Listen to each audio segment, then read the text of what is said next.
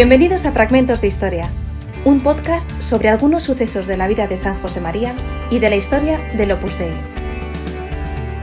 Hoy, Tomás Alvira, un orfebre de la educación, por Alfredo Méndez, historiador.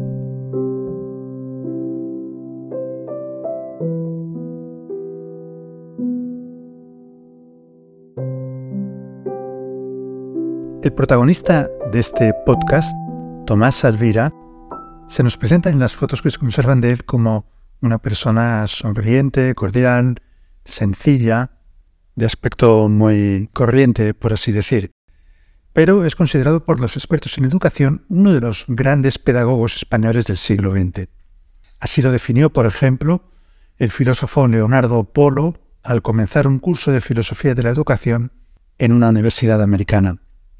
Así lo definió también en el año 1989 otro educador español célebre, Manuel Carrascosa, a propósito de lo que Tomás Alvira había realizado en los años 50 como director del colegio Infanta María Teresa. De hecho, Tomás Alvira no era, estrictamente hablando, un pedagogo ni maestro, él era un químico que se había dedicado a la enseñanza, no porque no hubiera encontrado naturalmente, otra, otra salida profesional. Era deliberadamente un educador. Se sabía con vocación profesional para la enseñanza. Solo en este sentido se le puede llamar pedagogo. En el sentido de que a partir de su experiencia como profesor en centros de enseñanza desplegó una importante actividad teórica y también práctica en el ámbito de la pedagogía en el Instituto de Pedagogía San José de Calasanz del CSIC, en la Sociedad Española de Pedagogía, en diversos organismos del Ministerio de Educación, en las misiones pedagógicas y además también como autor de numerosas publicaciones, libros y artículos sobre educación y como autor también de, de libros de texto de su especialidad, las ciencias naturales en este rápido resumen con el que introduzco al personaje antes de entrar en lo que fue su vida, es necesario decir algo, mencionar al menos, luego lo veremos con mayor detalle,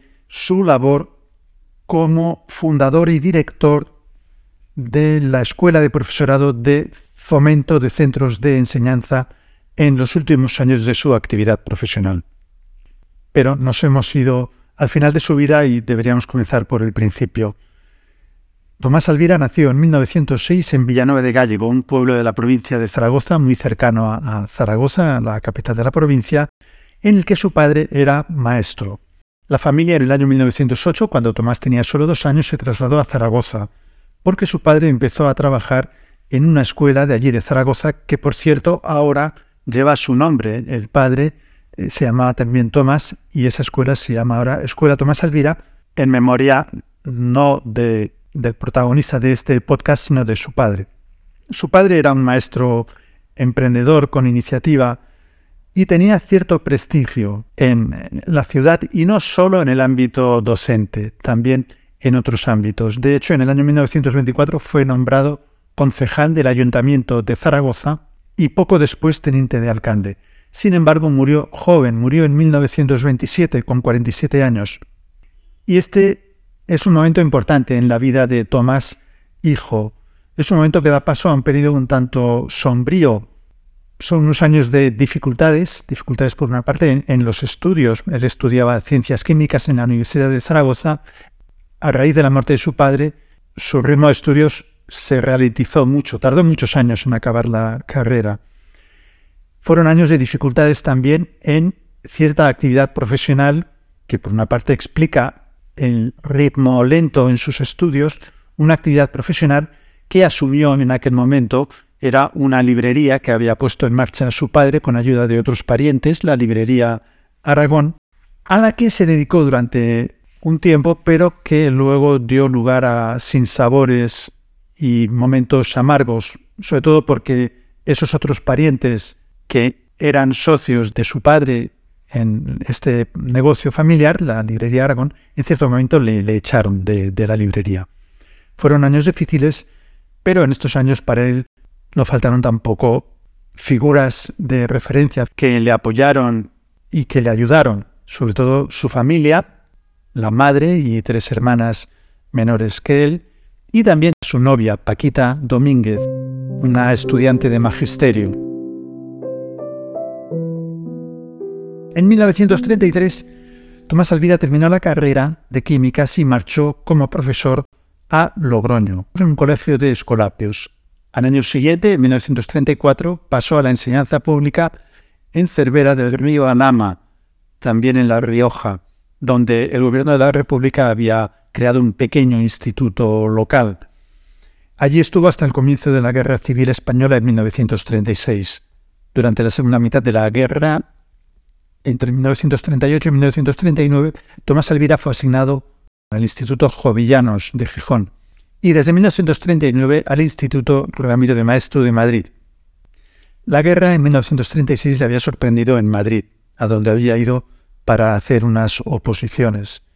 Y allí en Madrid hizo amistad con el químico y farmacéutico José María Alpareda. A través de él conoció a una figura que sería importantísima en su vida, el sacerdote José María Escribá, el fundador del Opus Dei. Con ellos dos, José María Alvareda y José María Escribá, y con otras cinco personas, todos miembros del Opus Dei menos él, pasó a la zona sublevada es decir, a la zona donde el golpe militar había triunfado eh, a finales de 1937 y el 14 de diciembre pudo volver a abrazar a su familia en Zaragoza. Después de la guerra, en 1939, se casó con Paquita Domínguez, tuvo en los años siguientes nueve hijos, de los que el primero murió a los cinco años, y fue también en 1939, como antes he dicho, cuando empezó a trabajar en el Instituto Ramiro de Maeztu, para lo que se trasladó a la capital, a Madrid. Al principio era solo profesor contratado, solo en 1941 obtuvo cátedra. El Ramiro de Maeztu era un instituto que había nacido sobre los restos del antiguo Instituto Escuela, una de las iniciativas más destacadas en el ámbito de la pedagogía española del primer tercio del siglo XX. Eh, los vencedores de la guerra habían suprimido el Instituto Escuela porque por su inspiración en los planteamientos pedagógicos de la institución libre de enseñanza lo consideraban contrario a las esencias de la tradición española tal como ellos la entendían.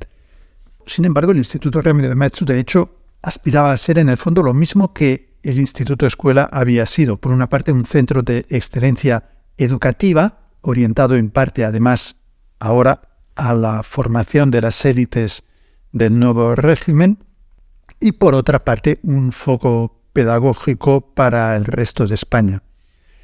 Durante sus primeros años en Madrid, Tomás Alvira se dedicó con cierta intensidad, además de a su trabajo en el Instituto Ramiro de Maeztu, a las iniciativas científicas de José María Alvareda, aquel amigo que había hecho al llegar a Madrid en 1936 para hacer oposiciones. Alvareda ya era en este momento catedrático de universidad y había sido nombrado secretario general del Consejo Superior de Investigaciones Científicas, el CSIC. Tomás Alvira se vinculó en concreto con el Instituto de Edafología que José María Alvareda dirigía en el CSIC. En este Instituto de Edafología, Alvareda había formado un equipo de discípulos entre los que destacaban, por ejemplo, dos grandes amigos de Tomás Alvira, Lorenzo Vilas y Ángel Hoyos. La idea de Alvareda era que aquello fuera un foco de personas que se dedicaran a la alta investigación. Y Tomás Alvira se insertó en este grupo, hizo un doctorado con Alvareda, publicó artículos en revistas científicas, dio conferencias sobre los suelos, la edafología es la ciencia del suelo, sobre la composición de los suelos de este sitio, de este otro, pero a diferencia de Alvareda, de, de Vilas, de Hoyos, casi todos los demás miembros de aquel equipo, pronto se dio cuenta de que lo suyo no era la vida académica, sino la enseñanza. Y entonces, sin dejar de ser amigo de Alvareda, dejó de lado el Instituto de Edafología y aceptó en cambio la propuesta de colaborar en otro instituto que había surgido en el seno del Consejo Superior de Investigaciones Científicas, el Instituto de Pedagogía San José de Calasanz, que dirigía otro amigo suyo, el pedagogo Víctor García Oz, otra persona que será muy importante en la vida de Tomás Alvira. Al cabo de unos años, en 1947, tanto Tomás Alvira como Víctor García Oz formarán parte de la primera promoción de supernumerarios del Opus Dei, es decir, de personas casadas vinculadas al Opus Dei. Además de ellos dos, completaba aquella primera promoción de supernumerarios otro aragonés, Mariano Navarro Rubio. Entre 1950 y 1957, Tomás Alvira interrumpió en parte, no totalmente, su dedicación al Ramiro de Maeztu para asumir la dirección del Colegio Infanta María Teresa para huérfanos de la Guardia Civil. Introdujo en este colegio, en esos siete años, una serie de cambios, por una parte en la disciplina, que se hizo mucho, cambios en, en las condiciones ambientales, que se hicieron más humanas, más familiares, cambios también en la atención de los alumnos, incluyendo una cosa bastante innovadora en aquel momento que era la atención psicológica importantísima, como es fácil de suponer, en el caso de, en el difícil caso de los niños huérfanos, niños sin padres. Son una serie de cambios que merecieron el reconocimiento y el aplauso general. De hecho, es sobre todo en estos años 50 cuando Tomás Alvira, que ya tenía cierto prestigio pedagógico por sus actividades en el Instituto de Pedagogía con Víctor García Oz, es en estos años 50 cuando adquiere cierta proyección nacional en el ámbito pedagógico que luego crecerá todavía más en los años 60, 70, incluso 80. Al dejar ese colegio de huérfanos de la Guardia Civil en el año 1957, pasó a ser vicedirector del, Instituto Ramiro de Maeztu. Pasaron unos años y en 1965 empezó a trabajar compatiblemente con su trabajo en, el Instituto Ramiro de Maeztu, empezó a trabajar para fomento de centros de enseñanza, es decir, para la enseñanza privada, aunque no como docente, no como profesor, sino más bien como promotor de centros docentes. Fomento de Centros de Enseñanza había nacido dos años antes, en 1963, con la creación de un colegio en Córdoba, el Colegio Alzair, por iniciativa de unos padres de familia. A ese primer colegio siguieron después otros en diferentes ciudades, en Madrid, en Barcelona, en Zaragoza, en Valencia, en Pamplona. Lo que querían esos padres cordobeses que habían promovido aquel primer colegio y después lo que querían también los padres de otras ciudades era una enseñanza de calidad para sus hijos con un espíritu cristiano secular como el que en la iglesia de entonces representaba el Opus Dei y en la iglesia entonces y en la de ahora y una, un cierto énfasis en la atención personalizada del alumno y en la libertad y la responsabilidad como valores formativos. Se trataba de iniciativas de padres, es decir, de colegios promovidos por los propios padres de familia.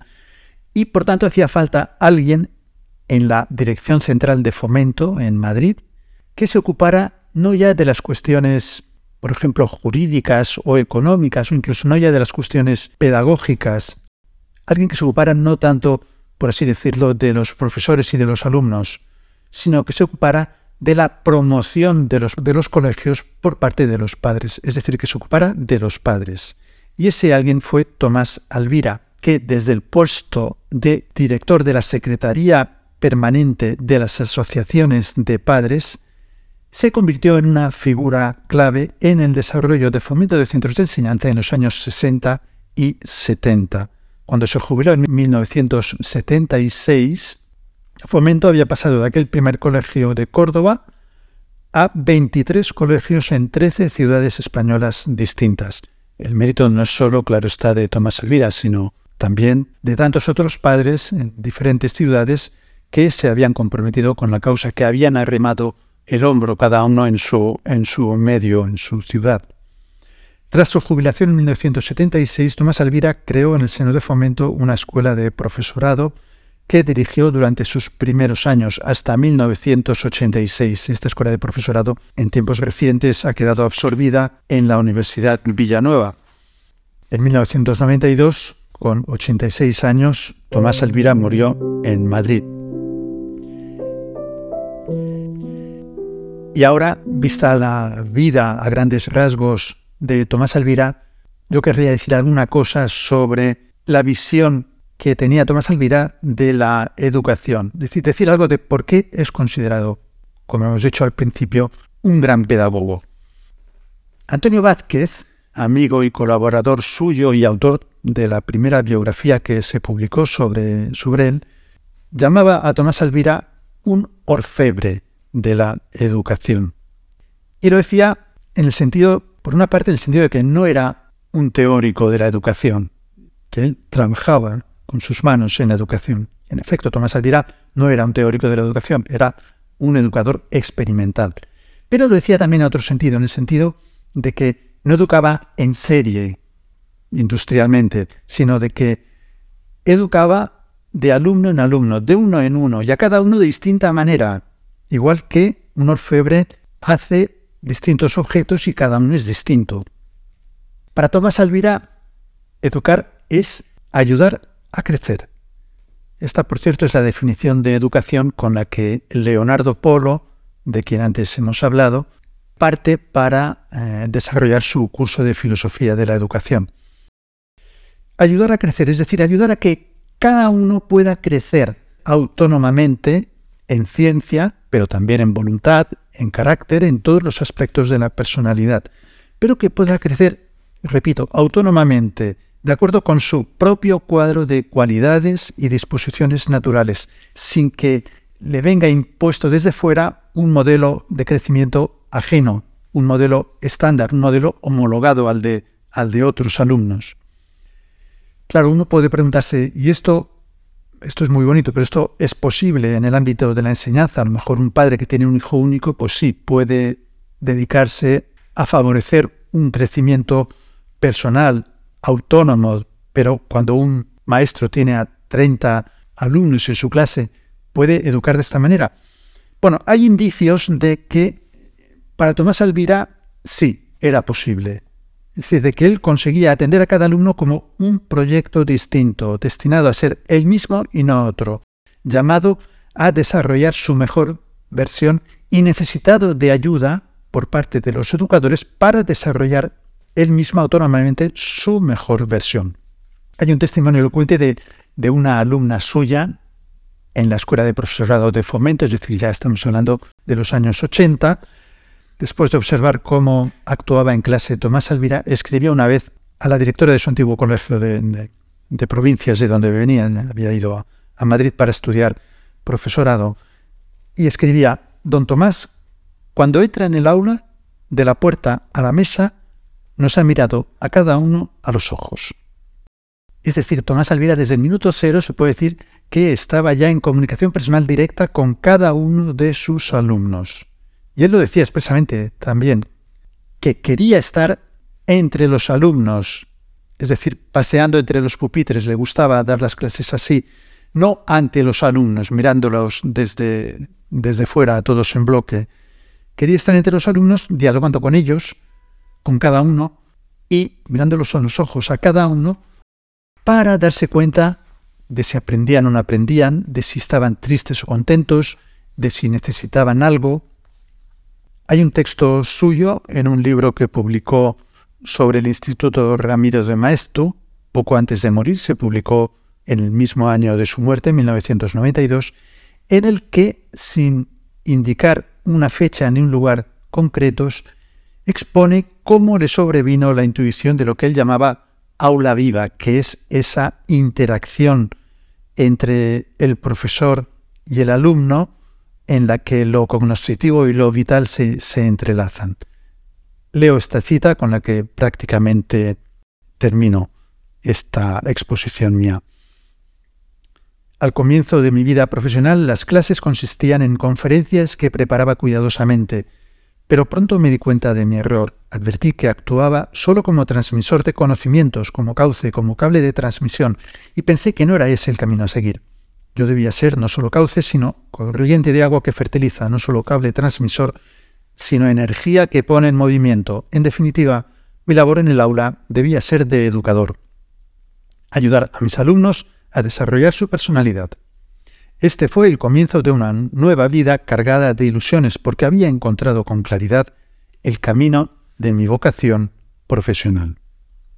Bien, esto último, el camino de mi vocación profesional, naturalmente tiene, tiene su importancia. San José María decía que la vocación profesional es parte esencial de la vocación divina de cada hombre, de cada mujer. Y en el caso de Tomás Alvira, esa simbiosis entre vocación profesional y vocación divina es, es clarísima. Que viviera su fe y su vocación al Opus Dei de modo ejemplar no es independiente de que asumiera con pasión su vocación profesional.